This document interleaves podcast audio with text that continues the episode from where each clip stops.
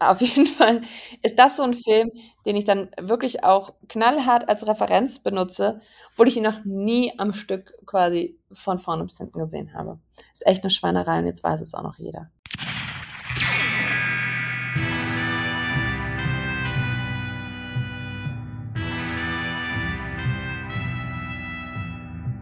Es ist Sonntag, 12 Uhr, High Noon und damit Zeit für eine neue Folge von The Last Film Standing. Heute telefonieren wir nach Mexiko und zwar mit Regisseurin, Schauspielerin, Produzentin, Kuratorin und Autorin Sarah Lisa Vollm und sprechen mit ihr über die Filme ihres Lebens. Doch nicht nur das, sondern wir sprechen auch darüber, was es überhaupt bedeutet, Filme zu machen, vor allen Dingen als Frau in einem gewissen Alter hier in Deutschland. Danach begeben wir uns auf eine sehr spannende Reise. Wir begleiten Sarah Lisa an ein sehr eigenwilliges Set im tiefsten Dschungel, geraten außer Atem auf französischen Straßen, sind leise Gäste in einer belgischen Küche, klettern aufs Empire State Building hinauf und schlüpfen am Ende sogar tief in den menschlichen Körper hinein. Ihr merkt schon, es gibt viel zu besprechen. Also los geht's. Viel Spaß mit Sarah Lisa Vollm und The Last Film Standing. Also es gibt ganz viele Altersgrenzen immer wieder für so unterschiedliche Sachen. Und das ist auch ein großes Thema von uns immer gewesen in dieser ganzen ähm, filmischen Nachwuchsarbeit, wo ich ja relativ engagiert war in den letzten Jahren, weil das natürlich problematisch ist. Also gerade ähm, bei, bei Preisen zum Beispiel, Nachwuchspreise, ähm, bestimmte Festivals, bestimmte Stipendien, bestimmte Förderungen gibt es ganz oft eben bis zu einem bestimmten Alter. Also früher gab es das zum Beispiel auch beim Kuratorium, junger deutscher Film, ähm, dann muss man irgendwie 35 sein oder dann muss man 40 sein, solche Sachen. Und wir haben einfach, wir haben so eine Nachwuchsstudie initiiert im, im Verband. Und da stellt man halt einfach fest, Frauen machen ihren ersten Film oft viel später als Männer. Äh, sie brauchen länger, um die Filme zu finanzieren, weil ihnen nicht so vertraut wird. Sie bekommen aber vielleicht auch äh, noch Kinder etc. pp. Das heißt, wenn es diese Altersgrenzen gibt, dann sorgen sie eigentlich für eine, für eine Geschlechterungerechtigkeit. Und ähm, wir waren da aber viel im Austausch. Also das Kuratorium hat das aufgehoben. Ich habe mich sehr, sehr lange intensiv auch dieses Jahr mit dem First Steps dazu auseinandergesetzt, die das auch hatten. Die haben das jetzt auch aufgehoben. Also da, da ist auch Bewegung drin und das ist auch wichtig, auch gerade ähm, um zu gucken, wie kriegt man auch nochmal ältere Leute, also auch im, im Bereich bildende Kunst und so, wie kriegt man auch ältere Leute nochmal ähm, dazu, dass sie Stipendien bekommen. Es gibt in der Zwischenzeit auch ein paar ähm, im Drehbuchbereich zum Beispiel ein paar Förderungen, die kriegt man erst ab 40. Weil der Punkt ist, die, also gerade da, wir haben ja mit horrenden Zahlen an Altersarmut zu kämpfen im gesamten Kreativbereich, ne? weil die Leute arbeiten als Selbstständige, verdienen aber eigentlich ihr ganzes Leben lang nicht genug, um eine Rente anzuhäufen, könnten aber noch viel länger arbeiten. Und dann ist natürlich ein Stipendium auch super, wenn man dann mal so 52 ist und eigentlich ähm, auch noch mal ein gutes Drehbuch schreiben könnte. Ja, auf jeden Fall. Wie schön. Ich, ich meine, du machst ja sowieso so viele verschiedene Sachen. Da haben wir ja bei unserem letzten äh, Gespräch auch schon drüber gesprochen und ich bin immer noch zutiefst beeindruckt und ich freue mich immer, wenn ich deinen Namen wieder irgendwo auftauche und und denke, ah, wieder was Neues, toll. ähm, und wir haben uns, äh, ich glaube, das war 2020, da warst du so in der Vorbereitung ähm, für deinen Langspielfilmdebüt, der mittlerweile ja schon auf der Berlinale gleich gezeigt wurde und jetzt am 27. Oktober in den Kinos startet. Schweigend steht der Wald. Erstmal Glückwunsch dazu, dass das alles so, so toll Dankeschön. geklappt hat und die Kritiken waren ja auch extremst gut, zumindest das, was ich gesehen habe. Herzlichen Glückwunsch, das ist definitiv ja nicht selbstverständlich beim ersten äh, Langspielfilm. Und was mich, aber abgesehen davon, ne, dass ich ein Fan von dir bin und von allem, was du machst und auch dem, dem Buch, ähm, was ich damals schon so toll fand ne, und was ihr jetzt wirklich auch umgesetzt habt, ist, dass du und dein Team euch ja da auch schon überlegt habt, wie ihr die jüngere Generation fürs Filmemachen begeistern könnt, was ja jetzt auch wieder ein bisschen reinspielt in, in das, was, über das wir gerade gesprochen haben, so ne, wann machen Frauen ihre ersten Filme oder generell, wie kommen die Leute so zum Film machen? Ähm, vielleicht kannst du da noch mal kurz zu erzählen, was ihr euch da überhaupt gedacht habt, weil dieses Schulprojekt ist ja wirklich jetzt auch so umgesetzt worden, oder? Ähm, ja, aber leider nur mit sehr hm. wenigen Schulen, weil wir genau in diese Corona-Phase fielen. Und durch dieses ganze E-Learning und so weiter es jetzt nicht so viele Lehrkräfte gehabt, die davon begeistert waren. Parallel, ähm, also die Idee war so ein bisschen, die Schüler äh, bekommen den Roman und äh, überlegen dann selber so ein bisschen, was daraus für ein Film entstehen könnte. Und angeleitet hat das unser Drehbuchautor, der ja auch der Romanautor ist und auch schon ganz oft mit SchülerInnen gearbeitet hat. Aber wir mussten das dann digital machen, eben in dieser Phase. Und ähm, haben dann aber zum Teil so Textideen bekommen, die total spannend waren und auch, auch lustig, weil wir dann manchmal auch so Parallelen gesehen haben zu dem, was, was wir tatsächlich als wichtig empfunden haben. Also das war sehr schön. Wir überlegen aber, ob wir es jetzt, ne, jetzt ist der Film ja da, nochmal aufgreifen für den Herbst, wenn der Film dann kommt und nochmal so ein bisschen anders stricken, weil es natürlich auch immer so eine Idee von dem Film war, wie können wir über relevante Themen sprechen und trotzdem, es ist ein Genrefilm, aber einen unterhaltenden hm. Film machen. Und ich finde, das kommt vielleicht manchmal so ein bisschen kurz. Also das hatten wir auch in der Vorbereitung zu dem Film. Da gab es Leute, die haben gesagt, ah ja, also so diese Genresache und so, das ist ja alles super, aber lass doch mal die Politik weg. Und dann gab es Leute, die haben gesagt, das ist so ein ernsthaftes Thema, da müsstet ihr jetzt wirklich aber nicht auch noch unterhalten. Und wir waren so, wir glauben, dass großes Kino genau das ist ne, Emotionen zu wecken mit dem Handwerkszeug, das wir mitbringen, mit, mit unserer Leidenschaft, die wir mitbringen, und eben über, über Sachen zu reden, die trotzdem wichtig sind. Und ich glaube, das ist auch was, oder davon bin ich relativ überzeugt, dass man damit natürlich auch so nachfolgende Generationen mhm. abholt. Denn was anderes ist dann ansteckend als Begeisterung. Ne? Genau. Ne? Und, und Leute zu sehen, die Sachen mit Leidenschaft machen und, und einen Film zu sehen, der einen einfach auch berührt. Und dann von was berührt zu sein, ist das, was dir dann auch hilft, weiter darüber nachzudenken und dich zu interessieren. Ja. Insofern ähm, werden wir da uns auf jeden Fall auch ganz klar überlegen, wie wir den Film an ein jüngeres Publikum bekommen, ob es da eben nochmal Schulscreenings gibt und so weiter. Ich glaube, der könnte da sehr gut funktionieren. Hoffe ich zumindest. Bin ich gespannt. Wir hatten noch keine Testscreenings mit, ähm, mit Jugendlichen. Ich habe ein Kind, das kann man jetzt schon als jugendlich bezeichnen.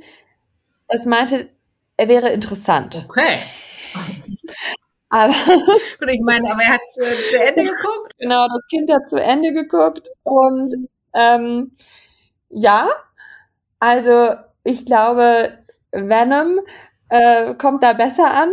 Aber, aber wir arbeiten daran, dass auch äh, die Mutter vielleicht irgendwann mal äh, es schafft, einen überzeugenden Film zu machen. Ich habe auf jeden Fall, also die schärfsten Kritiker sitzen zu Hause.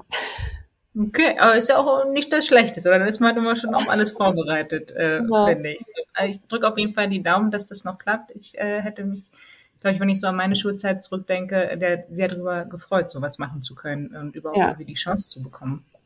Ähm, genau. Und du hast jetzt gerade so schön äh, vom großen Kino gesprochen und ich bin da komplett bei dir, dass genau das ist. Ne? Eskapismus, aber auch Unterhaltung und Leidenschaft und, und, und, und wie Enthusiasmus und das alles zusammengepackt. Ähm, und dann wird man mitgerissen und lernt vielleicht auch noch ein bisschen was. Und dann ist es viel einfacher, da so Sachen zu verpacken, wenn man so reingezogen wird. Ähm, aber wann wurdest du denn zum ersten Mal so in diese Filmwelt reingezogen? Kannst du dich noch so an den ersten Film ähm, erinnern, den du zuerst gesehen hast? Vielleicht im Kino, aber vielleicht auch nicht im Kino, weil ich, also ich kann zum Beispiel gar nicht mehr so richtig auseinanderhalten, ob es im Kino war damals der erste Film oder ob das zu Hause irgendwo war. Ich kann es auch nicht so genau beurteilen, ne? was war der erste Film. Wahrscheinlich hat man sowieso, saß man schon als Baby irgendwie dabei, wenn mal äh, im Fernsehen was angeguckt wurde. Aber ich habe so eine ganz bewusste erste Filmerinnerung. Und das ist ähm, wahrscheinlich bei so vielen Leuten ein Disney-Film. Es ist das Dschungelbuch. Und da war ich im Kino und da ist nämlich meine Tante mit mir ins Kino gegangen. Und fand auch irgendwie so, dass ich das sehen muss. Und die war die hat auch so Grafikdesign studiert und so und für die war natürlich dann so ähm, einfach auch so gezeichnet und animiert und so, glaube ich, nochmal ein großes Ding. Und so habe ich, und das weiß ich noch total genau. Und das hat mich auch sehr lange begleitet. Ne, also ich fand, das war auch so was, wo eigentlich auch jeder oder jede in meiner Generation so die Lieder konnte. Also ich kann mich noch so an so Klassenfahrten erinnern, wo man ähm, so im nachts von der Party heimlaufend mit 13 oder 14 dann noch äh, Probier's mal mit Gemütlichkeit äh, gesungen hat. Und jeder konnte das. Also ich finde, das war so, glaube ich, schon relativ ähm, prägend. Und es waren einfach so diese Kinderfilme. Hm.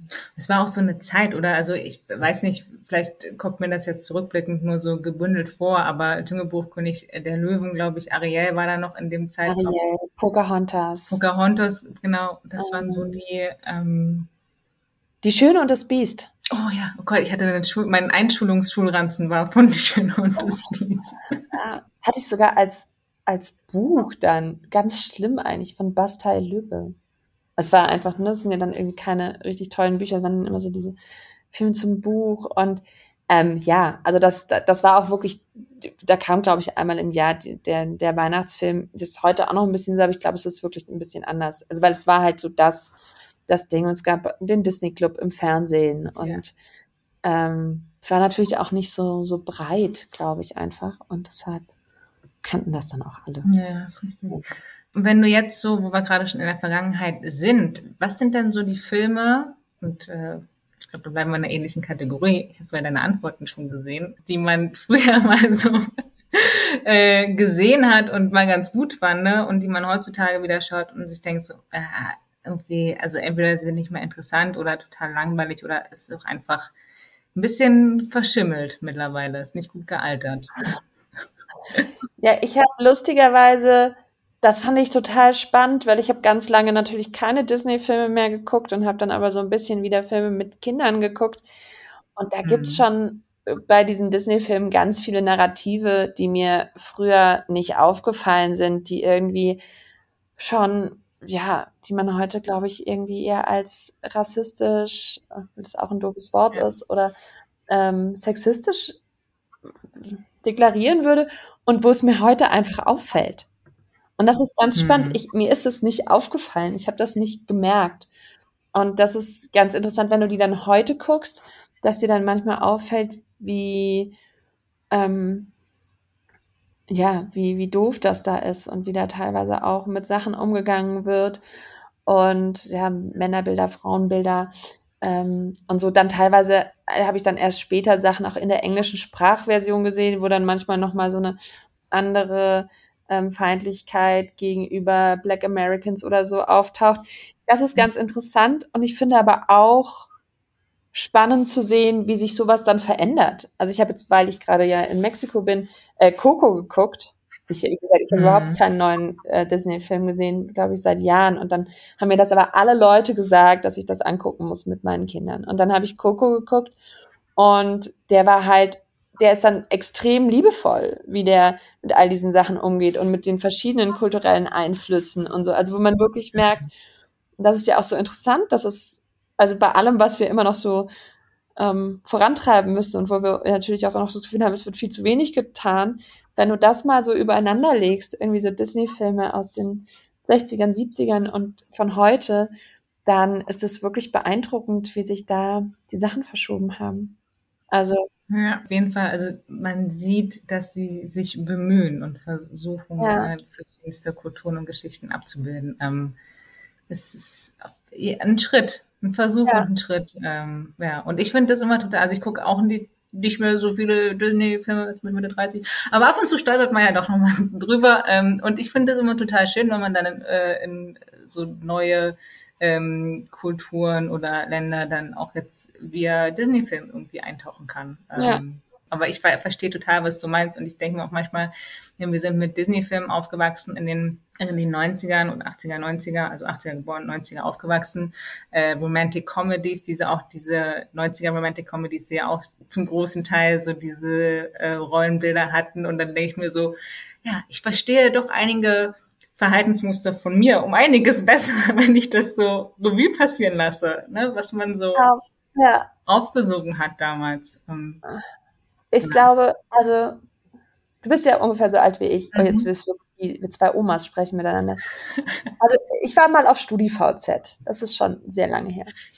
Und da gab's so, ähm, so eine Gruppe, da musste man ja so Gruppenzugehörigkeiten, die so lustige Namen hatten. mhm. Und da gab's eine, die hieß, glaube ich, ähm, Disney hat meine Vorstellung von, von Liebe zerstört oder so. Ich weiß nicht mehr genau, wie das Wording war.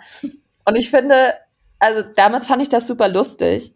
Und jetzt aber nochmal retrospektiv, weil damals war es ja schon irgendwie retrospektiv. Und dafür von heute nochmal zu gucken, wo man auch viel mehr der Prinzipien gelernt hat, wo man vielleicht selber durch viel mehr Beziehungen gegangen ist, viel mehr Filme gesehen hat, auch verstanden hat, was ist sowas, sieht man das noch viel mehr.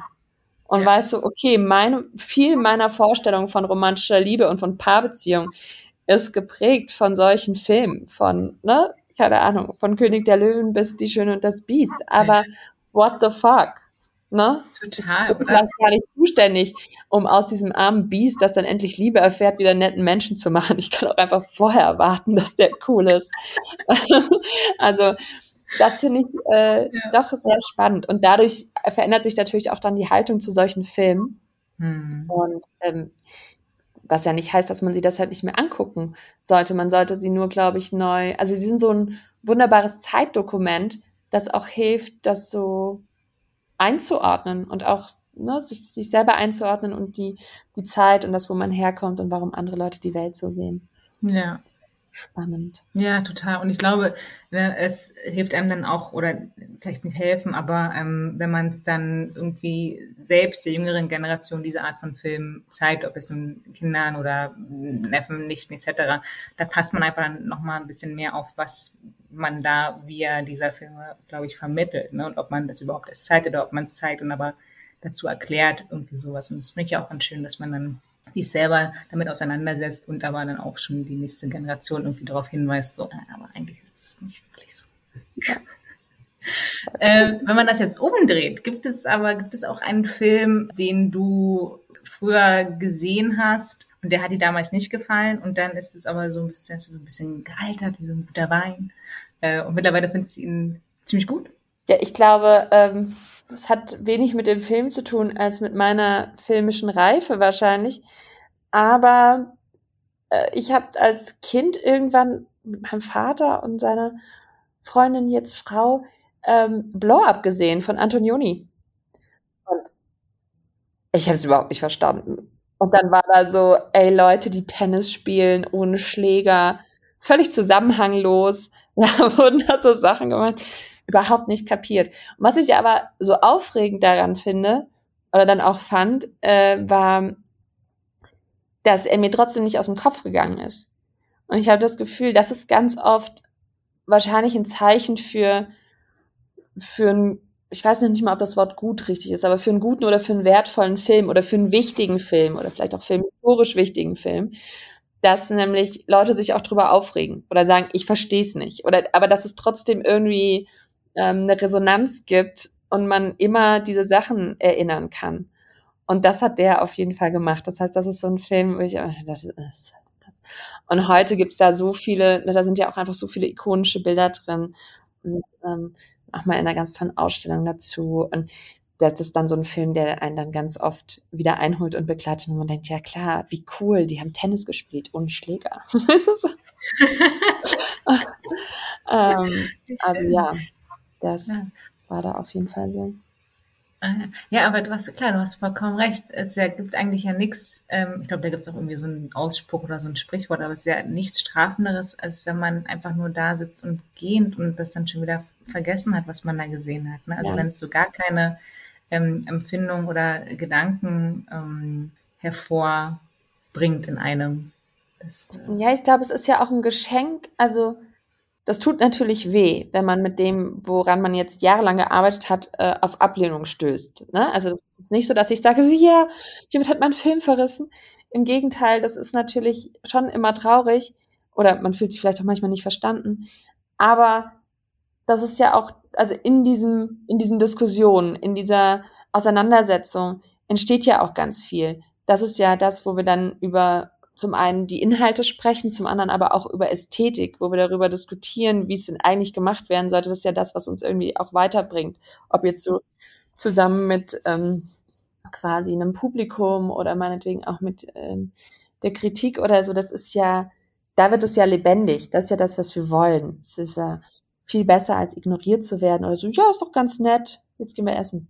Äh, habe ich sieben Jahre lang gearbeitet, damit alle das nett finden. Oh nee. Ja, ähm, genau. aber das ist eine ganz gute Überleitung, nämlich ähm, zum Gegenteil von nett. Ich habe die Kategorie ähm, einfach mal die Mücke genannt, weil ich finde, Mücken sind einfach nervig, wenn sie so ganze das ist immer sehr verärgernd. Mhm. Aber was ist denn ein Film, der dich verärgert? Und das kann alles, das kann das können die Figuren sein oder einfach auch, wie die Geschichte geht oder du hast den Film vielleicht anders vorgestellt.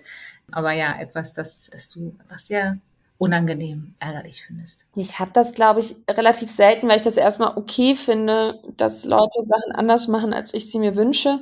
Und dann ist das halt für mich nicht empfehlenswert oder ich finde das schlecht, aber das ärgert mich nicht. Ich finde es okay, dass es da draußen sehr viel äh, Kunst und Kreativität gibt, die ich schlecht finde. Ja, ja, das ist ja auch das, was du gerade eben schon gesagt hast. Ne? Also genau. wenn es ja, aber ja. was mich gerade so ein bisschen geärgert hat, weil ich da so, wir hatten so eine Diskussion ähm, die da so aufgetaucht ist. Und da ging es um diesen neuen Winnetou-Film, Winnetou, der junge Häuptling. Ähm, wo dann, daran hat mich eigentlich wahrscheinlich noch nicht mal die Umsetzung des Films oder so geärgert. Ähm, ich kenne auch bisher nur Ausschnitte, aber auch den Text der Filmbewertungsstelle und so weiter. Mhm. Und da geht es eben ganz viel darum, inwiefern wir, also es ist eine Karl-May-Verfilmung, jetzt ist Karl May an sich ja schon ein bisschen kompliziert, ja. Ähm, aber man kann mit solchen Sachen ja dann auch anders umgehen oder sie moderner interpretieren. Und es geht hier eben schon einfach um die Wiederholung ähm, rassistischer Narrative und darum, äh, um Red-Facing etc. pp. Und das ist alles, finde ich, relativ schwierig aktuell, wenn uns das auch egal ist. Und es macht vielleicht, also dann vielleicht hat man noch mal ein anderes Verhältnis dazu, wenn man also jetzt gerade hier auch in Mexiko bin und ähm, mein, so Teile meiner Familie irgendwie auch aus Südamerika kommen, so dann fühle ich mich vielleicht auch immer persönlich angegriffener. Aber ich finde es total spannend, also dass ich quasi meinen Kindern versuche zu erklären, dass Kolumbus nicht Amerika entdeckt hat, Ja. Und das ist aber mhm. das, was ich gelernt habe. Also ich weiß, bei uns war, gab es dann da den, den Jahrestag dazu, irgendwie 95, und das war so ein Riesenthema. Das heißt, wir haben alle, da gab es so ein Lied, Lied mit, äh, was weiß ich, Columbus, wieder, wieder mit Bum Bum, also da über die Entdeckung ähm, Amerikas. Es war, das ist das, was ich gelernt habe. Dass da einfach ähm, ja, wirklich ein Völkermord stattgefunden hat, dass hier Menschen ihr Land geraubt wurde und so weiter, wird da einfach komplett vernachlässigt. Und in so einem Fall, finde ich, ist es eben kein harmloser Kinderfilm, sondern das ist äh, eine Umkehrung von, von Geschichte ähm, zugunsten von Kolonialmächten, zu denen wir dann eben auf der Seite einfach gehören und von Profiteuren. Und da müssen wir uns eben auch mal überlegen, ob wir das wirklich einfach weiter so spinnen wollen. Und gerade bei Kindern, wo wir eigentlich sagen müssen, die sollten mit einem anderen Bewusstsein aufwachsen. Ähm, ich finde, da kann man sich nicht raus, rausreden, dass ähm, ja, der nie in, ähm, dass Karl May nie vor Ort war. Ja gut, der Bildungsmangel bei Karl May kann nicht entschuldigen, dass wir heute solche Filme machen. Auf keinen Fall. Ich habe auch dieses Schreiben gelesen und äh, bin irgendwie auch aus dem Kopfschütteln wieder nicht rausgekommen. Und ich finde, ich finde es so gut auch, dass du ähm, den Film ausgewählt hast, weil ich bin, ich bin da schon mit dem ersten Plakat drüber aufgeregt. Ich verstehe es nicht auf so vielen Leveln. Ich muss nicht alles wiederholen, was du gerade schon gesagt hast, aber gibt es nicht andere Geschichten, die man machen kann oder erzählen kann den Kindern, ohne diese ganzen äh, rassistischen Motive wieder zu äh, wiederholen und wieder den Kindern der nächsten Generation, äh, Generation zu füttern, ohne irgendwie das wahre Geschehen zu, zu zeigen. Ähm, und ich finde es, ja, ich finde es, äh, das ist ein bisschen, vielleicht, vielleicht zu dramatisch, aber ich finde es echt unfassbar, dass wir 2022 noch so einen Film mit diesem Red Facing und dem Cast, das sind alles sicherlich ganz, ganz tolle SchauspielerInnen, aber ich, ich verstehe es nicht. Ich, ich ja, finde es ganz schlimm. Ja, aber das ist, ähm, ja, da werden wir noch viel mit zu tun haben und ich, ich finde ja auch, es muss ja auch nicht alles heute passieren. Hm. Ähm, ich finde, es ist nur so unglaublich wichtig, dass wir darüber sprechen und dass wir uns überlegen, wie können wir denn in Zukunft damit umgehen und auch, ja, wo geht so unser gemeinsames Geld hin? Das ist ja in dem Fall auch noch eine Frage. Das ist ja auch Ja, ja, total. Ne? Das gerade in Deutschland mit dem ganzen Fördersystem. Ähm, ich, ich versuche mir dann diese Gespräche mal vorzustellen, sowohl in den, weiß ich nicht, Verleihetagen oder auch bei diesen Fördergesprächen, der dann, das dann so aussieht. Ja, wir machen hier so einen, so Film über Winnetou und ja, malen wir einfach an, ist kein Problem, hier ist das Geld. Ähm, das ist, glaube ich, jetzt sehr vereinfacht. Ja, ich glaube auch gar nicht, dass das, also das Interessante ist, das, das kann man ja an sich selbst total schön beobachten. Das ist ja das, was ich über diese Disney-Filme auch gesagt habe. Ich habe das ja auch alles angeguckt. Und das war, hat in meiner Welt alles total gestimmt. Und ich habe auch Pippi Langstrumpf gelesen und, und alles andere und bla bla. Und das hat total gestimmt und es gab überhaupt kein Problem damit, weil ich vieles auch einfach nicht wusste. Und das ist halt die Sache und das ist, glaube ich, auch so wichtig, da, da ist keine Böswilligkeit. Und ich glaube nicht, dass da irgendeine Böswilligkeit ist bei der Produktionsfirma oder bei der Regie. Ich glaube, da gibt's blinde Flecken. Aber das ist genau, also ja. Und, und, das, und da muss man sich halt überlegen, wie kriegt man, und das muss man in Unternehmen machen und das muss man eben auch bei Förderungen machen ähm, und, und bei anderen Sachen, einfach die Menschen zu sensibilisieren, damit sie ein Bewusstsein dafür entwickeln, was eigentlich für Narrative reproduziert werden, was Dinge für eine Auswirkung haben, was harmlos ist und was nicht. Und ich glaube, das ist ganz, ähm, ganz interessant. Ich habe zum Beispiel, es gab bei uns so eine Diskussion dazu und dann hat jemand ein Beispiel gebracht, das ich ein bisschen unpassend finde, aber ich finde es trotzdem interessant. Dann ging es nämlich darum, ja, es muss natürlich auch Grenzen geben. Zum Beispiel, äh, wurden Grenzen bei der Documenta überschritten. Und da muss man natürlich einschreiten. Und das fand ich interessant, weil die gleiche Person vorher das als harmlosen äh, Kinderfilm bezeichnet hat. Und dann dachte ich, eigentlich ist es schön, dass wir in Deutschland es partiell schon geschafft haben. Das gilt ja auch nicht für alle, sonst hätten wir das Dokumenta Debakel nicht gehabt. Ähm, dass es eben Bereiche gibt, wo wir partiell schon gelernt haben, dass wir damit anders umgehen müssen, dass wir bestimmte Narrative nicht reproduzieren dürfen, dass es einfach ne, eine Form von, von Diskriminierung ist, die nicht angebracht ist. Und dass wir auf anderen, an anderen Seiten eben nicht so genau hingucken, weil wir da nicht so eine Nähe haben. Und das hat für mich so gezeigt, es geht einfach darum, ja, und die Leute zu bilden und diese blinden Flecken zu, zu ins, ins Licht zu rücken. Und ich glaube, dann wird das auch besser.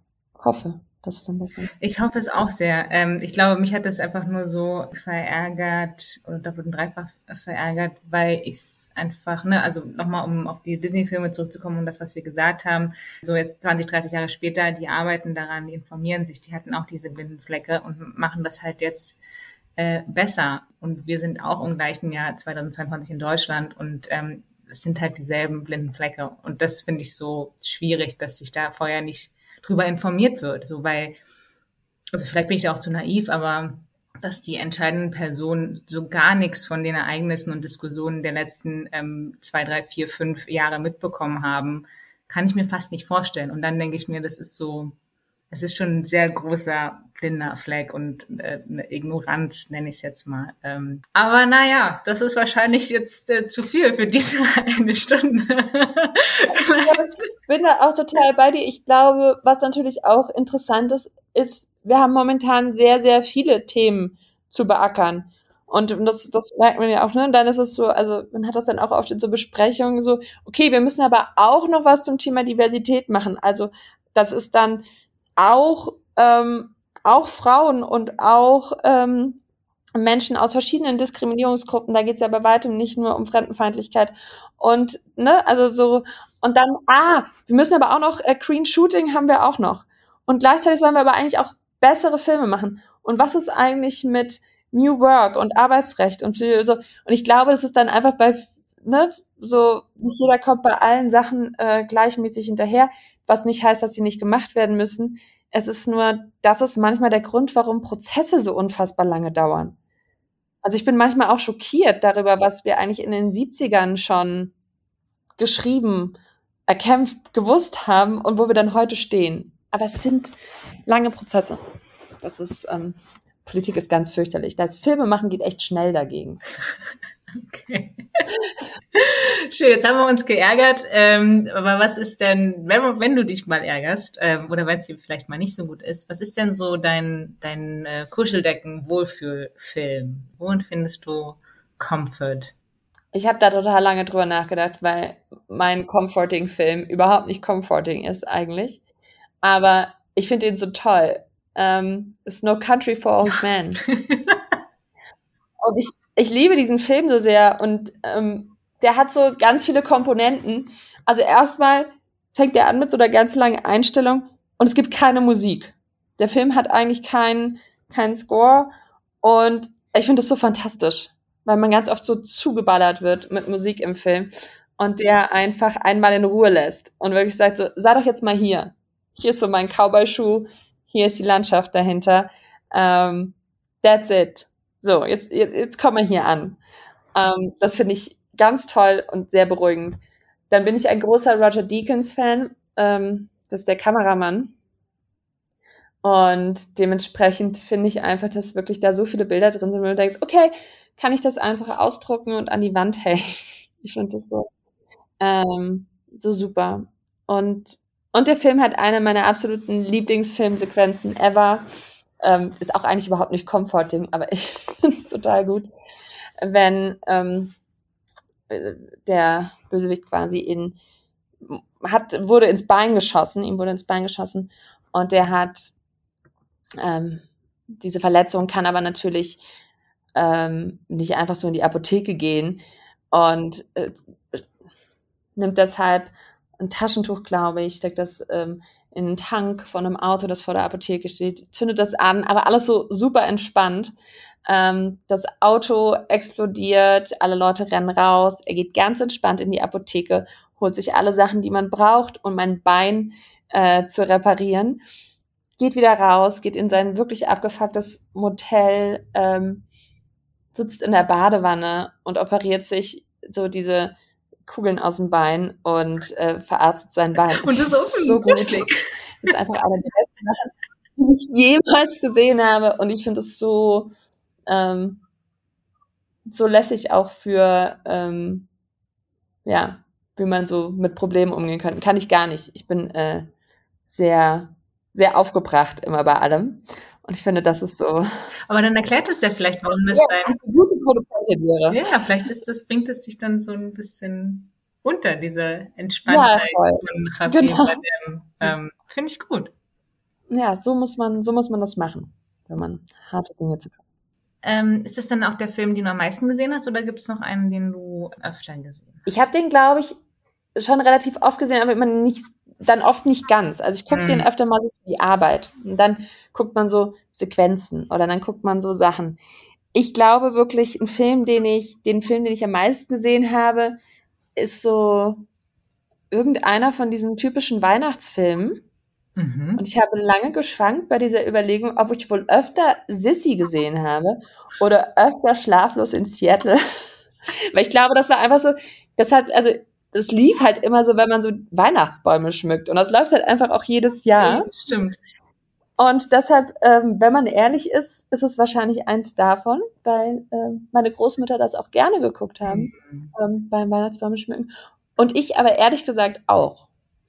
Ich finde sowieso, dass, ähm, weil wir vorher über so Rollenbilder in alten Filmen gesprochen haben, und ich habe dann überlegt, welchen Film habe ich am meisten gesehen. Und Schlaflos in Seattle ist ja auch von Nora Ephron. Mhm. Und ich finde erstaunlich, was sie nicht nur in diesem Film eigentlich für moderne Frauenbilder gezeichnet hat und für ähm, moderne Familienkonstellationen. Also Schlaflos in Seattle erzählt ja auch von einem alleinerziehenden Vater, der super fürsorglich ist und er ist eigentlich so diese ne, eine ja. Figur, die, wir klassischerweise eher, eher weiblich konnotieren würden, vor allem halt so in der Zeit, ich weiß nicht, wann der rauskam, weiß ich, vielleicht acht oder so, also irgendwie 93 kam der raus, ja. Ja, also, ja genau, da war ich acht, also das ist wirklich, und da war vieles noch ganz anders äh, erzählt und gedacht und da, ähm, finde ich, sollte Nora Ephron, obwohl ja Romantic Comedy äh, und so weiter, echt ganz viel Credit für bekommen und weiterhin an Weihnachten im Fernsehen laufen, als Gegenprogramm zur klassischen Sissy. Genau. Ja, ich finde auch, ich bin, äh, ich mag Nora Ephron extremst gerne, ähm, leider auch äh, zu früh von uns gegangen. Ich hätte noch gerne mehr von ihr gesehen. Ähm, ich mochte, es gibt auch so schöne, ein ganz ähm, schönes Buch nur über so ihre Zitate und irgendwie Interviewausschnitte und ich war einfach unfassbar clever auch, die Frau. Ähm, ja, und ich finde, das merkt man halt auch an diesen Filmen, ne? auch wenn das so große Unterhaltung ist, das merkt man total an diesen Filmen und ähm, ja, seitdem möchte ich immer mal vor Weihnachten in New York sein, auch ein bisschen crazy. Aber was machen so Filme mit uns? Schlimm. Ja, aber das ist doch auch schön, oder? ja, voll. Motivieren ein und das ist nämlich auch, ha, eine super Überleitung. Vielen Dank, Sarah Lisa. Und zwar zum, ähm, zur Kategorie der Motivator. Was ist denn, welcher Film kann dich denn dazu motivieren und gibt dir so ein bisschen das Gefühl, irgendwie die ganze Welt erobern zu können? Vielleicht ist es ein bisschen übertrieben, aber auf jeden Fall auf, ich fand das ja auch echt eine schwierige Frage, weil da gibt es natürlich viele Filme, die so ganz viel so, so Power haben, wo man denkt, ah, das sind so ganz crazy Lebensgeschichten mhm. und so. Aber eigentlich sind die dann halt auch oft so weg von einem. Ne? Und ähm, es gibt so einen ganz tollen kleinen Dokumentarfilm, ähm, Jane B. vor Agnes V, ähm, wo Agnes Varda äh, Jane Birkin porträtiert, aber halt so auf ihre sehr eigene Art. Und es ist eigentlich eine Kommunikation zwischen zwei Künstlerinnen, die wirklich ja auch ähm, in der Zeit, also Agnes Varda ist ja so die große Nouvelle Vague ähm, Ikone mhm. als, als Frau und da gibt's ja dann sonst auch keine. Ne? Also es gibt all die Männer und es gibt sie. Ja. Und jemand, der aber so ganz äh, früh einfach die Kamera in die Hand genommen hat und es gibt auch so tolle Dokumentarfilme von ihr, so ein Interview gesehen habe, es sagt, ja, und dann äh, lief die Kamera so im Fußraum aus Versehen und ich habe nur mit so einer Videokamera das gedreht und dann war das aber nachher so tolles Material, weil das dann irgendwie so ein so ein Shaking da reingebracht hat und einfach jemand, der so so neugierig und offen durch dieses Leben gegangen ist und auch so dieses Filmmaterial so neugierig und offen betrachtet hat. Und äh, Jane Birkin, die ja auch ganz faszinierende Geschichte hat einfach, ne? Und dann, also einerseits so eine wahnsinnige, so eine sexy Ikone, als sie sie auch lange gesehen wurde. Mhm. Ähm, und dann gleichzeitig aber ja auch Mutter von drei Kindern und auch mit so einer Leichtfüßigkeit. Und ich finde, die haben sich beide da so einen Weg gebahnt und das aber auch so eine sehr leichtfüßige Art und eine sehr neugierige und, und verliebte Art. Und das finde ich wahnsinnig motivierend. Und ich finde, das kommt in diesem Film so zusammen. Ähm, deshalb, das ist mir dann nämlich so aufgefallen, als ich über die Frage nachgedacht habe, denke ich an diesen Film relativ oft. Ja. Und ich so, ich manchmal vielleicht ein bisschen zu verbissen bin. Und ich finde die beiden überhaupt nicht verbissen. Dann denke ich immer, so, so müsste man sein. Eine Mischung aus ähm, sich die Kugel aus dem Bein operieren und danach tanzen. Ah, das hört sich sehr schön an. Ich glaube, diese Mischung bräuchtest du auch ähm, wenn du wirklich also äh, dabei gewesen wärst bei dem Film, den du in die Kategorie der Schwaben geschrieben hast, wo du gerne bei den Dreharbeiten eventuell dabei gewesen äh, wärst. Ich musste sehr lachen. Ähm, ja, was, bei welchem Film wärst du denn gerne ein Teil davon gewesen? Ich liebe ja Herausforderungen. Ähm, weil ich es auch so toll finde, wenn man Dinge überstanden hat. Und ich wäre wahnsinnig gerne bei Fitzcarraldo dabei gewesen von Werner Herzog. Ich finde das alles so irre und ich finde das, und ich glaube aber, wenn du das überlebt hast, also wenn man das durchgestanden hat und dieses Schiff darüber und diesen verrückten Kinski und all diesen Wahnsinn und du hast ja dann auch, also ja wohl auch ähm, ne, diese ganze, du hast ja auch diese Probleme mit der Natur und mit, ne, mit diesen, da ist ja dann auch nicht so diese klassischen gesetzlichen Regelungen und so. Also ist dann alles relativ komplex. Und ich glaube, wenn du das überstanden hast und dann gleichzeitig noch was Gutes dabei rausgekommen ist, das ist so eine, ja, so eine Erinnerung fürs Leben, die kann man nicht, ähm, das kann man dann nicht mehr toppen. Nee, das und deshalb glaube, da wäre ich gerne dabei gewesen. Obwohl ich mich auch gefragt habe, du hast ja zum Glück nicht gefragt, als was. Also, also vielleicht auch eher so als äh, Kriegsreporterin und ja. weniger als, also ich weiß nicht, ich wäre zum Beispiel, glaube ich, ungern Regieassistentin gewesen mhm. auf dem Projekt. Mhm. Das wäre jetzt nichts für mich. Und ähm, Regie und so war ja schon ganz gut besetzt. Ich weiß auch nicht, ob ich da gerne mitgespielt hätte. Ich glaube, das äh, wäre mir auch nicht so angenehm gewesen. Also insofern ähm, wahrscheinlich eher so als als Kriegsreporterin. Und du hättest, glaube ich, auch viel ähm, zu reporten gehabt. Ich habe da mal nachgelesen, so, du kannst ja immer so die, ähm, so nicht Spoiler, aber so, so Facts nachlesen auf IMDb zum Beispiel oder irgendwie solche Sachen, ne? wie, wie schwer war dieses Boot etc.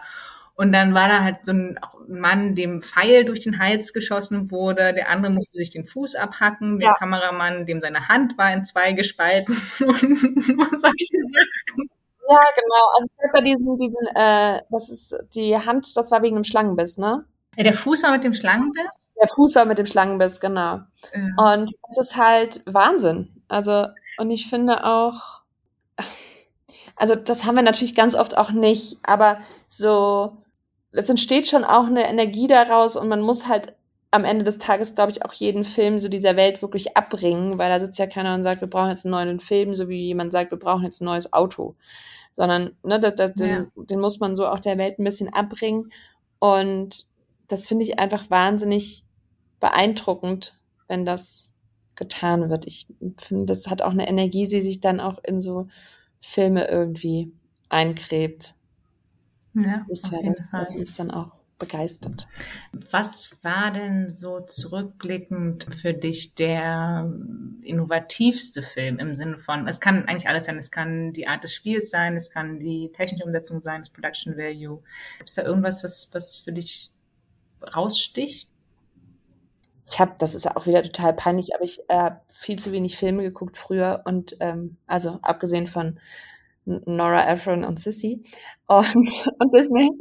Und dann relativ spät eigentlich ähm, Buster Keaton entdeckt. Mhm.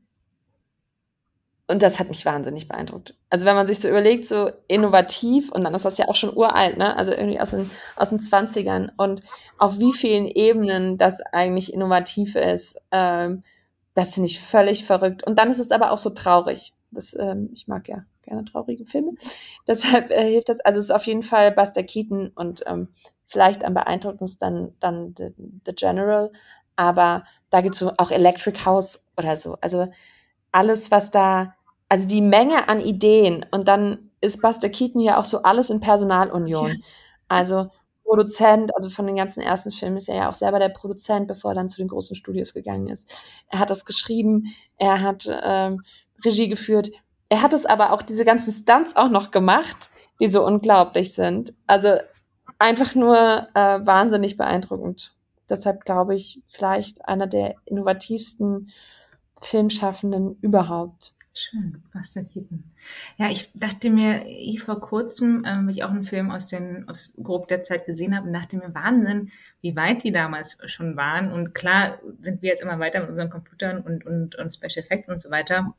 Aber ich finde das wahnsinnig beeindruckend, so wenn man überlegt, wenn man dann auch drumherum schaut, was war das für eine Zeit, was in der Welt da so passiert, was wurde vielleicht auch erst noch erfunden später ähm, und die haben schon solche tollen Filme gemacht. Ja, es ist auch natürlich äh, interessant zum einen, also wie viele Ressourcen waren auch da? Also nicht nur, nur Geld zum Teil ne, für die Filme, sondern auch also Manpower. Also auch so ähm, Cops von Buster Keaton zum Beispiel. Ich meine, wie viele Leute sind da? So, das ist, das ist heute wahnsinnig schwierig, dir das leisten zu können. Ja. Das ist immer so, oh Gott, ja, wir haben, wir haben auf gar keinen Fall auch noch Geld für Komparsen oder nicht so viele. Oder ne, dann macht man heute natürlich auch viel irgendwie digital. Aber das ist beeindruckend. Also wie viele Filme es halt da gab, wo einfach, da waren einfach Leute und noch mehr Leute und dann kommen noch mehr Leute. Die, ähm, das ist heute eigentlich kaum noch denkbar in der, in der Größe. Da gibt's irgendwo im Internet gibt's so eine Szene, ich glaube, das ist aus einem der ersten Spider-Mans, ich bin mir nicht ganz sicher, auf jeden Fall stehen die von der Schule, ähm, ich glaube, William Dafoe ist dabei und einer von den Spider-Mans. Und in der ganzen Szene läuft eine Komparse in einer roten Jacke, ich glaube, vier oder fünfmal halt immer durchs ah, ja. so. so. Kenn ich auch, genau. Das wäre Buster ja. Keaton nicht passiert. Das wäre damals nicht passiert. Da äh, du meintest gerade, du schaust gerne traurige Filme. Was war denn so der letzte, der dich zum Weinen gebracht hat? Oder einer, der dich immer wieder zum Weinen bringt? Ähm, ich habe erst vor kurzem ähm, den neuen Film von Emily Artif gesehen. Plus que jamais. Ich glaube, ich, ich glaube, so ist der richtige Titel. Ähm, und ich habe einfach, ich glaube, ich habe nach sieben, vielleicht war es auch erst zehn, zehn Minuten angefangen zu heulen und habe dann bis zum Ende des Films nicht mehr aufgehört. Ähm, der Film ist so fantastisch gespielt, auch Vicky Krebs spielt da eine Frau, die sterben wird. Und ich habe, ich konnte wirklich einfach nicht aufhören zu heulen. Und ich saß aber in, im Kino und ähm, das sind dann manchmal die Momente, wo ich denke, wieso sitze ich denn jetzt im Kino? Äh, weil man dann gar nicht so laut schluchzen darf und ich hätte so gerne so laut geschluchzt, aber versucht, ähm, mich zurückzuhalten. Ganz, ganz fantastischer Film. Ich glaube, der kommt jetzt auch irgendwann ins Kino und ich kann nur allen Menschen empfehlen, sich diesen Film anzugucken. Ganz ich bin da ähnlich wie du. Mir geht es gerade bei solchen Filmen auch so. Es gab mal einen, einen belgischen Film, Brokeback, äh, nee, Broken Circle Breakdown, wo es auch so ab äh, Stück Kind an Leukämie und so eine Liebesgeschichte und nach Minute fünf, glaube ich, genauso wie du, so Rotz und Wasser. Du versuchst da nicht so laut zu schniefen, aber es wird eigentlich nur noch schlimmer und äh, es hört nicht mehr auf bis zum Filmende. Aber auch das macht ja Kino mit einem. Ne? Das soll ja, ja. auch irgendwie, ist ja auch schön. So, es zerstört einen komplett, aber es fühlt sich irgendwie gut an. Ist auch schön. Naja. Ja. Ich weine total gerne. Ähm, also ich bin wirklich auch super anfällig für so Tearjerker und ähm, ich weine total gerne beim Film gucken. Also es ist für mich so ein ja. Zeichen für einen guten ja. Film. Dass ich so noch nicht so, okay, der hat mich ja, schon mal. Kenn ich. Aber dann reden wir es aber äh, einmal noch kurz um. Welche Filme bringen dich dann zum Lachen? Oder welche Filme äh, hat dich dann zum Lachen gebracht als letztes? Ähm, also ich suche mir auch, weil ich ja so gerne traurige Filme mag, nicht so oft Filme aus, bei denen man gut lachen kann. Ich weiß aber, dass ich total, da war ich auch im Kino und dann haben sich irgendwann Leute beschwert, dass wir nicht so laut lachen sollen. Ähm, äh, in Once Upon a Time in Hollywood von Tarantino. Und ich fand den aber so, so lustig, weil er auch so selbstironisch war. Und man so auch die ganze Zeit, es hat einfach so einen wahnsinnigen Spaß gemacht, diesen Film anzugucken. Ich meine, zum Ende hin wird es ein bisschen schwieriger, vielleicht mit dem Lachen, aber ganz, ganz lange ist das so unfassbar unterhaltsam und sieht so gut aus. Und der hat mir wirklich richtig Spaß gemacht. Ich habe den sehr, sehr gerne gesehen und ähm, dann, als ich dann gerügt wurde, auch nicht das mehr. Das finde ich aber auch interessant. Echt, da wurde der ermahnt, nicht so laut zu lachen? Wenn Tarantino ja. okay. Na gut. Achso, aber dann können wir gleich mal sprechen über den, äh, über vielleicht einen Film, wo du, ich weiß nicht, ob du so ein Mensch bist, aber es gibt ja so Leute, die sagen, sie haben Filme gesehen, obwohl sie die gar nicht gesehen haben oder vielleicht nie zu Ende geschaut haben. Eine Pate ist da zum Beispiel so ein, so ein Kandidat für, glaube ich, bei vielen oder bei einigen Leuten. Ähm, gibt es einen Film, wenn dich jemand äh, fragen würde oder davon spricht und du gibst vor, ihn auch zu kennen und gesehen äh, zu haben, obwohl du ihn vielleicht gar nicht gesehen hast? Ähm, Tarkovsky, Nostalgia. Und zwar habe ich das manchmal so als Referenz für irgendwas.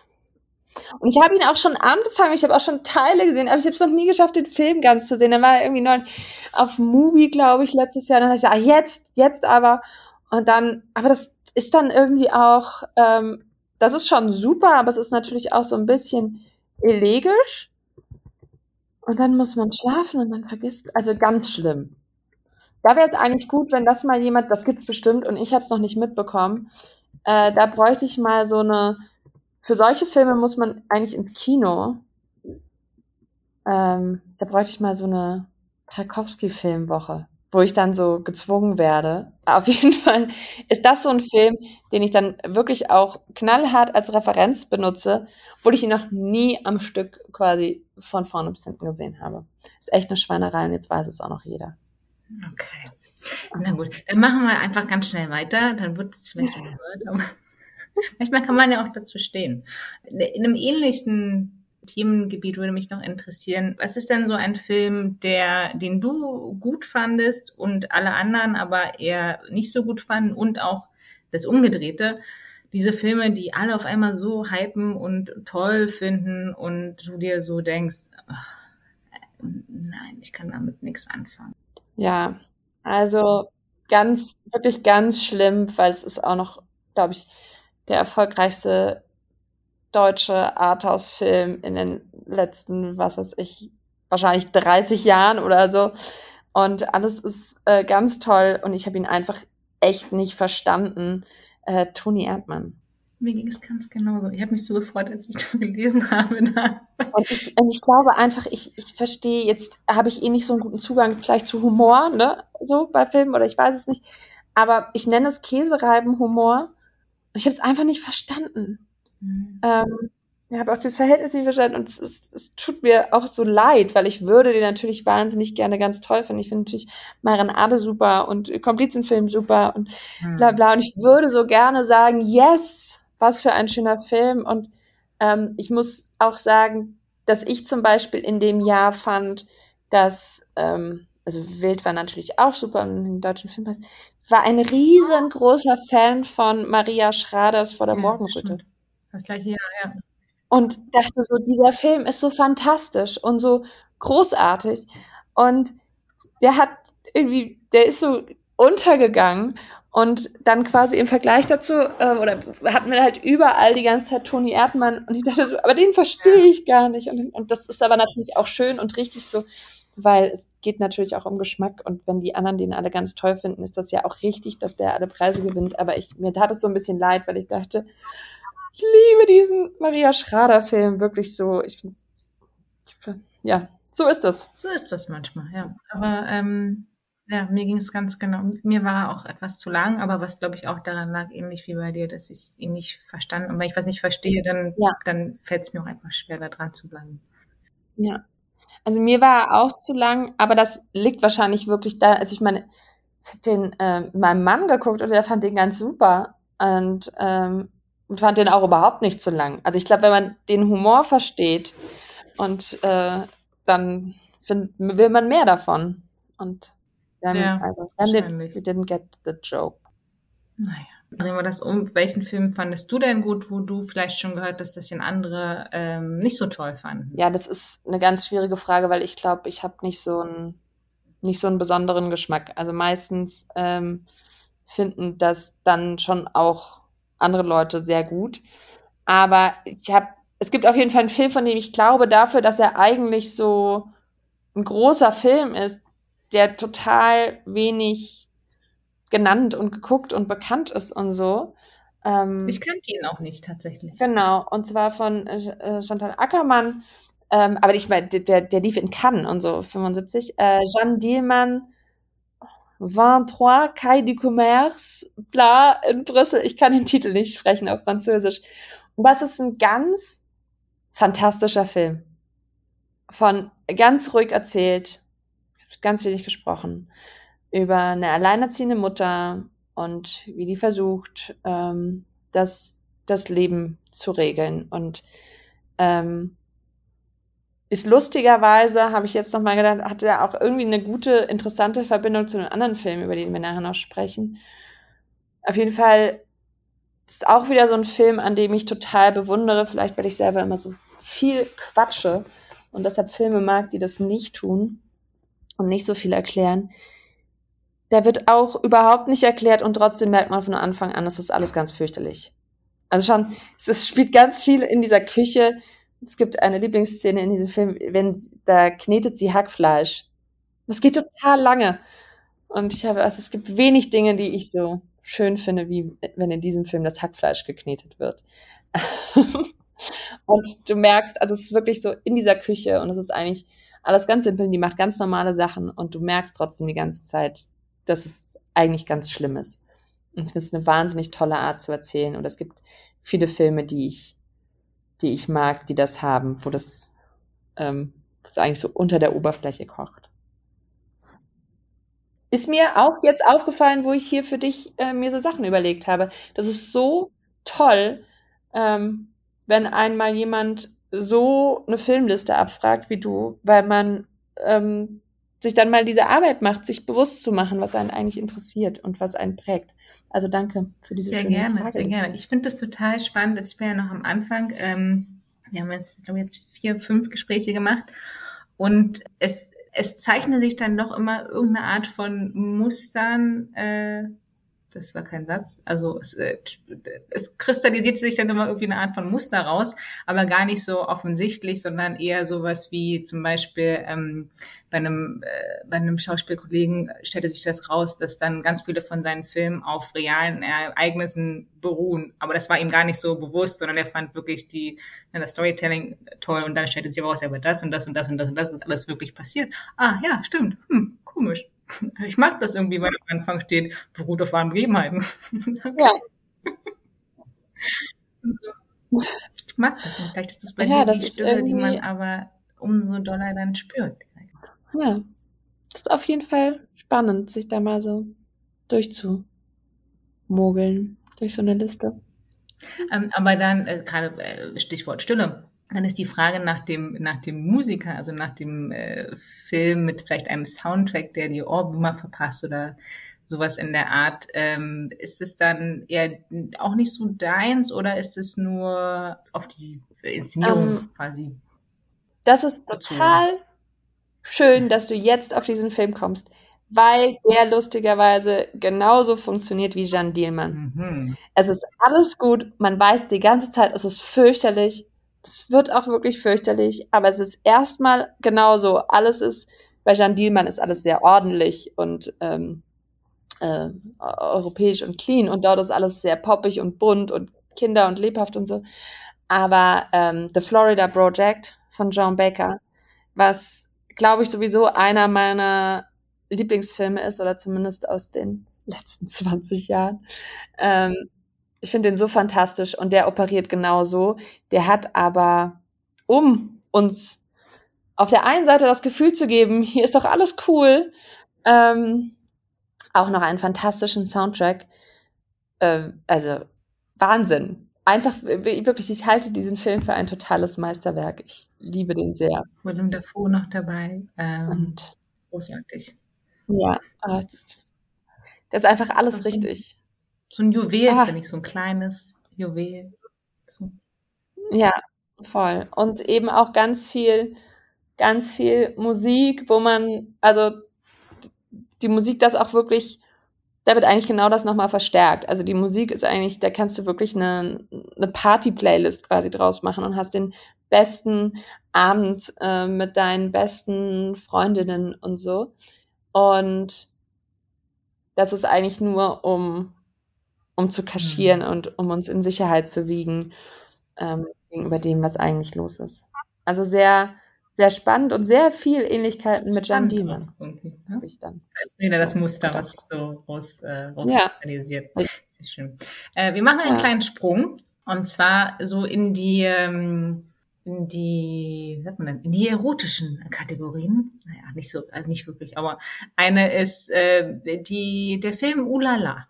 Mich würde interessieren, was für dich ein, ein sexy Film so eine Filmszene, die aber eigentlich keine Filmszene ist, aber die einfach so eine, so eine Ausstrahlung hat. Ähm, für mich, lustigerweise, wirklich einfach der ganze Film ist so sexy, außer Atem von Godard. Ähm, ich, ich, diese beiden Leute, das ist wirklich einfach der Wahnsinn, wie die, wie die miteinander sprechen. Dann gibt's immer dieses über die Lippe fahren. Ach, dieser Film ist so sexy. Ähm, obwohl ja auch die ganze Zeit andere wichtige Dinge passieren, aber die vergisst man auch komplett. Also man, das ist ja auch so ein Gangsterfilm, der kein Gangsterfilm ist und trotzdem irgendwie ein Gangsterfilm ist. Aber wenn man nachher an irgendwas zurückdenkt, und diesem Film geht mir zumindest so, dann denkt man die ganze Zeit nur so, sie sehen so gut wann? also man hat so total, ich finde, dieser Film ist einfach Erotik. Das ist auch so verrückt, finde ich, wenn man das Gefühl ja. hat, dass man diese äh, Chemie zwischen zwei äh, SchauspielerInnen auch wirklich spüren kann. Also es gibt ja auch das Gegenteil, das immer ganz schlimm ist, finde ich, wenn du merkst so, mh, hm, irgendwie gar nicht. Aber wenn es dann halt so krass ist, dass du denkst, okay, ich will, get a room oder ich gehe mal raus, ja, mach, mach mal. Voll. Voll. Nee, wirklich ganz, ähm, ganz fantastisch und ich finde, der hat das, ähm, ja, also auch viel mehr als so, weil es ja auch äh, oft so ein sowas, ähm, ich finde, der zeigt auch, dass Erotik ganz oft durch ähm, Distanz entsteht. Ja. Und durch das Schaffen von Distanz und eben nicht, indem man äh, versucht, jetzt was Erotisches herzustellen, ne, sondern ähm, eigentlich durch diese, das, was nicht funktioniert. Ja. Also wirklich sehr sexy. Sehr ulala. muss, ja, muss ja auch ein französischer Film sein eigentlich. Ja, stimmt, stimmt. Ich quasi so vorgelegt.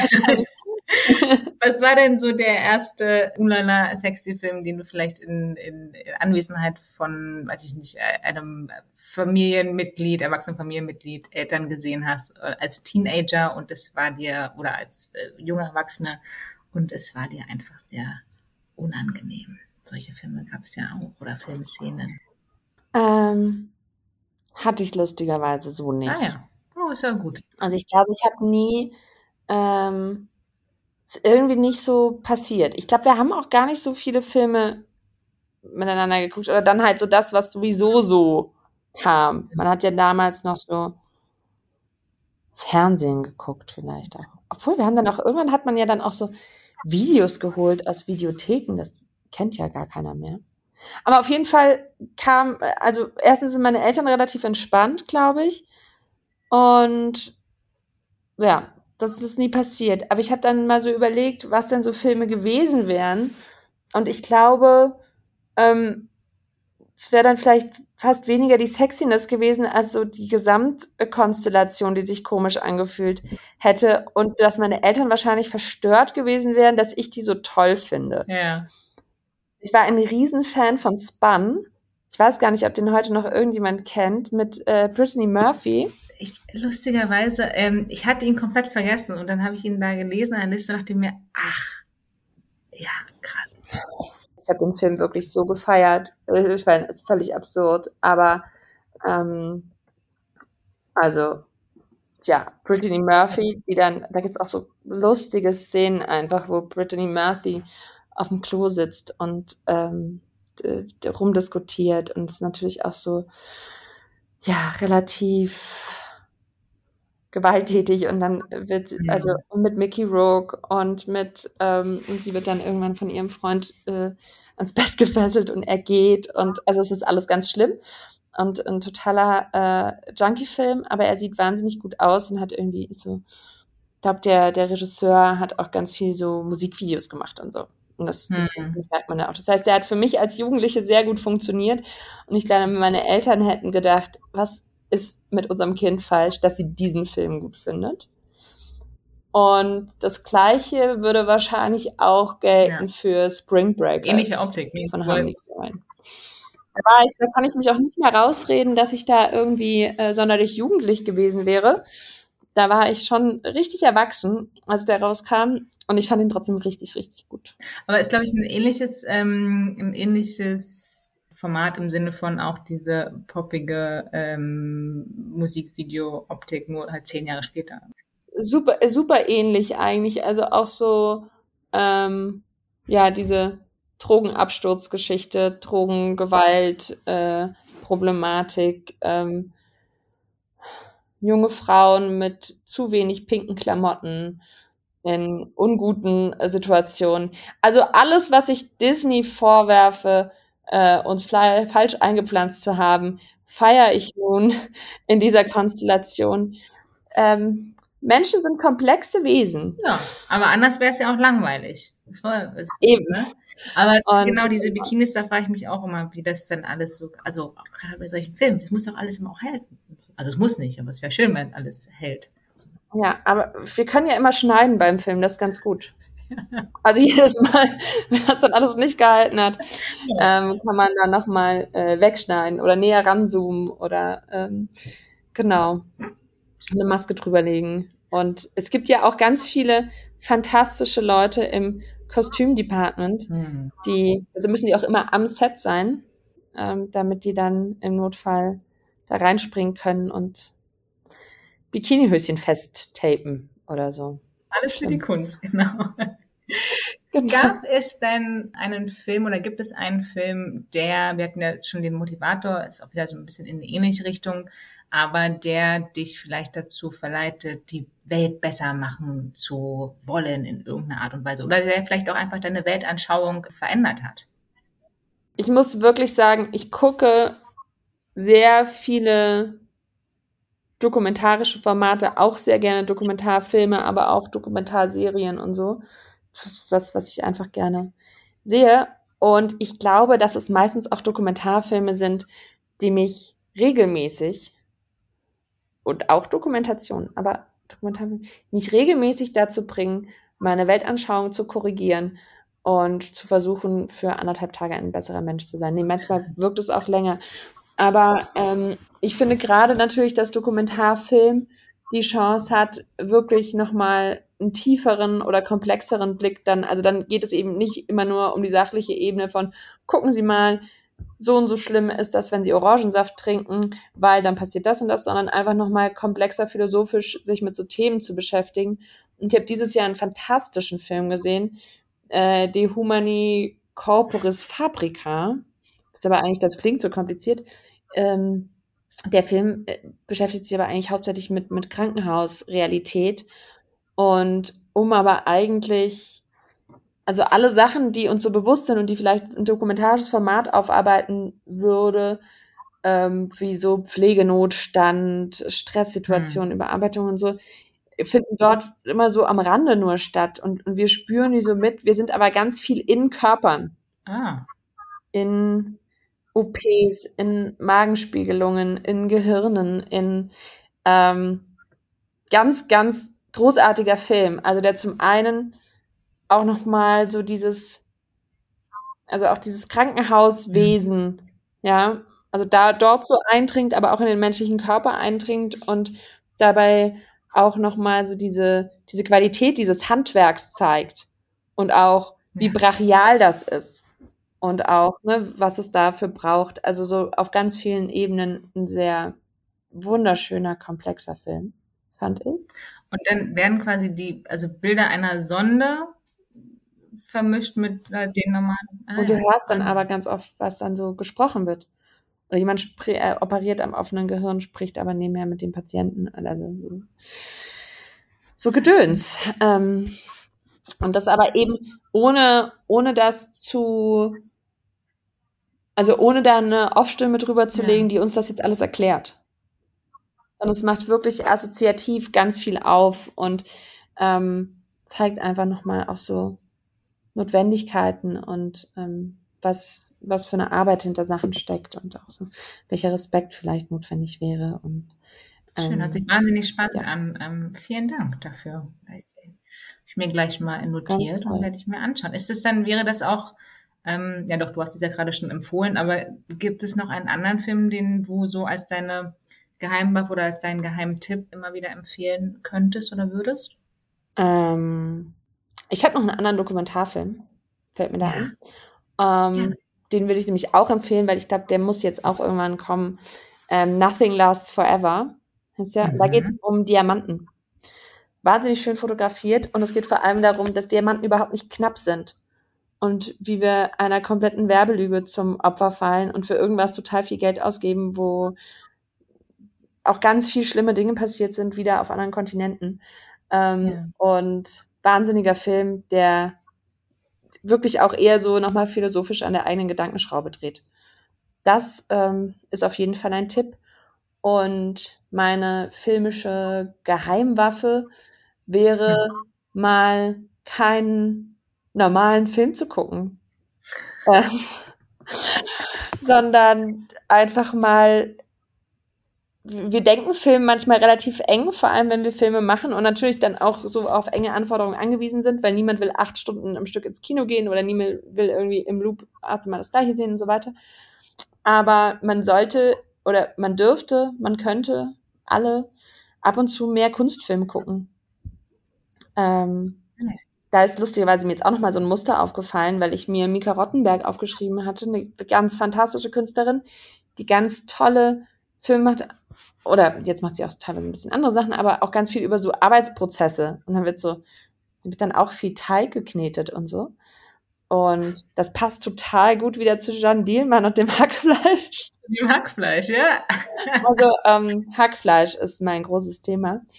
Ähm, nein, also Mika Rottenberg auch dadurch eigentlich ganz tolle Kritik an ja wie gehen wir mit Arbeit um, ne? wie, wie funktionieren Prozesse, ähm, was macht immer gleiche Wiederholung mit Menschen.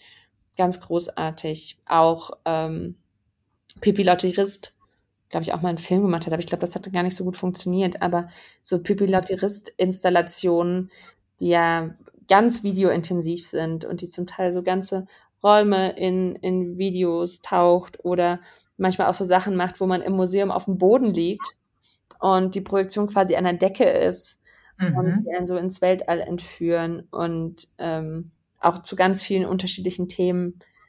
Das kann ich wirklich, das wäre meine Geheimwaffe, wenn man mal auch keinen Bock mehr hat, was so bei den Streamern angeboten wird, weil es vielleicht doch ja. gerade irgendwie man die schönen Sachen schon gesehen hat und denkt, ich würde gerne mal was anderes sehen oder wieder inspiriert werden, kann ich das nur empfehlen.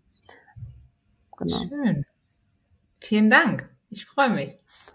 Voll gerne. Über diese Empfehlung. Finde ich gut. Find ich also, findet man lustigerweise auch, ähm, wenn man denkt, jetzt muss ich ins Museum oder so, auch relativ viel auf YouTube. Ah. Also man findet viele Videos von äh, KünstlerInnen auf YouTube. Ähm, ich glaube auch, dass zum Beispiel die Julia Stoschek Collection online, also so die größte Sammlung für, für Videoart, oder zumindest in Deutschland, ähm, relativ viele Sachen online zeigt aus ihren Archiven. Also man muss mhm. gar nicht immer unbedingt ins, äh, ins Museum, sondern man kann das wie, wie Streaming. Die dauern auch nicht so lange. Man kann zwischendurch immer einfach mal einen Kunstfilm gucken. Finde ich gut. Man muss sich einfach mal drauf einlassen. Das finde ich sehr schön. Genau. Was uns jetzt auch so langsam zum Ende bringt, ich finde es total schön auch, dass du dich auf dieses Gespräch eingelassen hast. Und jetzt sind wir durch fast alle Kategorien äh, durch. Eine habe ich noch und dann sind wir schon beim ultimativen Last Film Standing angekommen. Der vorletzte wäre noch die Frage und ich bin mir nicht ganz sicher, ob das wirklich zutrifft, weil du schon gesagt hast oder geschrieben hast, so viele Filme schaust du ja eigentlich gar nicht doppelt oder hast auch relativ spät erst angefangen, irgendwie dir vermehrt Filme auch anzuschauen. Aber gibt es denn einen, wo du fast alles mitsprechen kannst? Ich zum Beispiel kann gar nichts. Ich bin auch ganz schlecht mit Zitaten. Ich weiß zwar, wer wo wie mitgespielt hat, aber ich kann nicht mit außer äh, mein Baby gehört zu mir oder irgendwie sowas ist, bin ich verloren. Ja, also ich glaube, ich kann wirklich keinen Film mitsprechen, weil ich den Film so oft äh, gesehen hätte. Aber ich habe früher so ein bisschen, also so Schultheater gespielt oder so Theater gespielt und habe da, unter anderem haben wir irgendwann Romeo und Julia gemacht und ich habe auch, wir haben auch irgendwann mal, da war ich in so einem Theaterworkshop Pulp Fiction, Szenen aus Pulp Fiction gespielt. Und deshalb glaube ich, dass, äh, außerdem sind das beides fantastische Filme. Ja, das stimmt. Ähm, und ich glaube, wenn ich die jetzt gucken würde, dann könnte ich davon äh, einige Sachen nachsprechen. Natürlich bei Romeo und Julia diese Buzz Lerman-Fassung, die ähm, man, wenn man so alt ist wie ich, ähm, logischerweise komplett übergehypt hat und die ganz fantastisch fand. Und ich glaube, deshalb habe ich den wahrscheinlich auch nicht nur einmal gesehen, sondern bestimmt viermal, weil er auf irgendwelchen Partys lief. Und ähm, außerdem ein bisschen Romeo und Julia Text kann, aber ansonsten ganz schlecht. Und ich bin immer wahnsinnig beeindruckt, wenn Leute so Sätze aus Filmen zitieren können. Aber bei mir große, große Schwäche. Aber auch da, wir sind ja, glaube ich, wirklich das äh, fast selbe Alter. Ähm, ich fand damals auch der Basil Ehrman, äh, Romeo und Julia, das, das gab es halt da auch noch nicht. Ne? Diese Neufassung von Romeo und Julia, auch da wieder die Farben, Musik, diese Partys, alles, das war irgendwie alles doppelt und dreifach neu. Ich finde, glaube ich, deswegen wurde der auch so gehypt. Ja, und es hatte natürlich, also es hat ein bisschen was von eigentlich wie so ein Vorläufer von so einem A24-Film. Ja, Weil das, was dort ja eigentlich gelingt, ist zu sagen, wir machen hier Anspruch und wir machen in gewisser Hinsicht ja auch Hochkultur. Wir nehmen diesen Text, wir machen es aber so, dass junge Leute es feiern. Und das ist ja eigentlich was, was es ganz lange oder was ja auch in Deutschland immer so ein bisschen schwierig ist, ne? So das, das zu matchen. Also wirklich zu sagen, ich nehme Hochkultur und ich nehme Popkultur und ich mache es so, dass für ähm, Jugendliche und junge Erwachsene und so funktioniert. Das haben wir ja nicht so oft. Und das ist natürlich so das, das Geheimnis dieses Films, finde ich. Und deshalb finde ich den auch heute noch wahnsinnig faszinierend. Wir haben schon ganz schön viel mit, mitgenommen in unserer Aufwachszeit, so an, an, an Filmen, oder? naja. So. 20 Kategorien, über 20 Filme, über die wir jetzt gesprochen haben. Und jetzt geht leider die Welt unter. Sarah Lisa, es war sehr schön, äh, dass wir uns vorher noch unterhalten konnten, aber die Welt geht unter und du kannst tatsächlich nur noch einen Film ähm, schauen zum allerletzten Mal. Wenn du dich dann für einen entscheiden müsstest, was wäre denn dein ultimativer ähm, Last Film Standing? Ich glaube, natürlich guckt man ähm, so für den eigenen Komfort wahrscheinlich gerne nochmal den Komfortfilm. Ähm, oder würde den auch aus dem brennenden Haus retten. Aber ich dachte, wenn wirklich die Welt untergeht, ja, und wir uns darauf irgendwie vorbereiten müssen, dann würde ich wahrscheinlich mit meinen, äh, mit meiner Familie zusammen äh, Melancholia gucken von Lars von Trier, weil da geht ja am Ende, also da kommt ja am Ende der Komet und der Untergang ist klar, dann würden wir uns auch alle an den Händen halten und äh, wären gut darauf vorbereitet, weil wir wüssten ja schon, wie es läuft. So gut, Vorbereitung ist alles. Genau. Sehr schön. Und ein Film, der vorher noch nicht aufgetaucht ist. Finde ich auch sehr Ja, spannend. ja, aber weil ich dachte so, Weltuntergang, das ist für mich einfach der ultimative Weltuntergangsfilm. Mhm. Und was ich sehr aufregend fand an deiner Liste, die fragt ja interessanterweise keine Lieblingsfilme ab. Ne? Also ich glaube, die Lieblingsfilmliste wäre eine andere. Und das, das war aber so toll, weil man so in so verschiedene Ecken geguckt hat. Und einer meiner Lieblingsfilme ist tatsächlich ah. Antichrist von Lars von Trier. Und deshalb war das eine gute Gelegenheit, äh, Lars von Trier noch unter. Ja, ich überlege jetzt auch, äh, umso öfter man jetzt ähm, über die Kategorien spricht, dass auch immer mehr Kategorien jetzt so auftauchen, wo ich mir denke, okay, man müsste dann eigentlich nochmal so eine 2.0er ähm, Liste machen mit noch so nochmal weitergedacht oder noch anderen Arten von Filmen, weil man hat halt so viele. Und ich finde es zum Beispiel auch total spannend, dass bei vielen Leuten der Film, den man am meisten gesehen hat, eben nicht der Lieblingsfilm ist. Ja. Oder dass auch oftmals Lieblingsfilme sind, den man vielleicht nur einmal, zweimal gesehen hat. Aus ganz bestimmten Gründen kann man den dann nicht öfters gucken, aber es ist definitiv der Lieblingsfilm. Ja, das ist total äh, aufregend und ich finde aber, dass diese Liste und auch das Gespräch darüber eigentlich viel mehr Aussagekraft und, und Gehalt hat auch für andere Leute als einfach nur eine Liste der zehn Lieblingsfilme. Mm. Weil du hier so in den Fragen so Beziehungen herstellst. Und das finde ich, ähm, also hat mir sehr, sehr, sehr viel Spaß gemacht. Danke dafür. Mir auch, danke dir. Danke, dass du dir Zeit genommen hast aus äh, dem Pferd in Mexiko bis hier nach Berlin. Schön. Genau. Äh, ja, dann würde ich mich mit der Liste 2.0 dann einfach auch nochmal melden in, in zwei Jahren dann wieder oder so. Absolut. vielen, vielen Dank wirklich für deine Zeit und ich hatte so viel Spaß und habe ich ja zwischendurch schon gesagt, weil ich nicht mehr mich zurückhalten konnte. Ähm, ich höre dir einfach so gerne zu, deinen Gedanken und wie du das dann auch in Worte fasst und so ist einfach toll. Und ja, ich wünsche dir ähm, noch alles Gute und bis hoffentlich ganz bald. Danke dir. Bis, bis bald. bald. Tschüss. Ciao.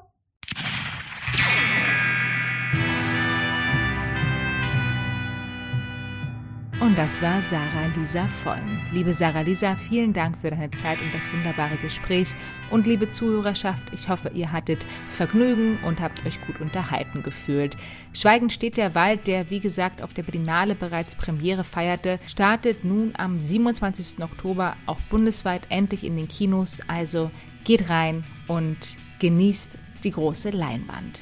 Nächste Woche geht es dann weiter mit einer neuen Folge von Last Film Standing. Bis dahin, alles Gute und nicht vergessen in den Worten von Anton Chigurh, You didn't see me, I was already gone.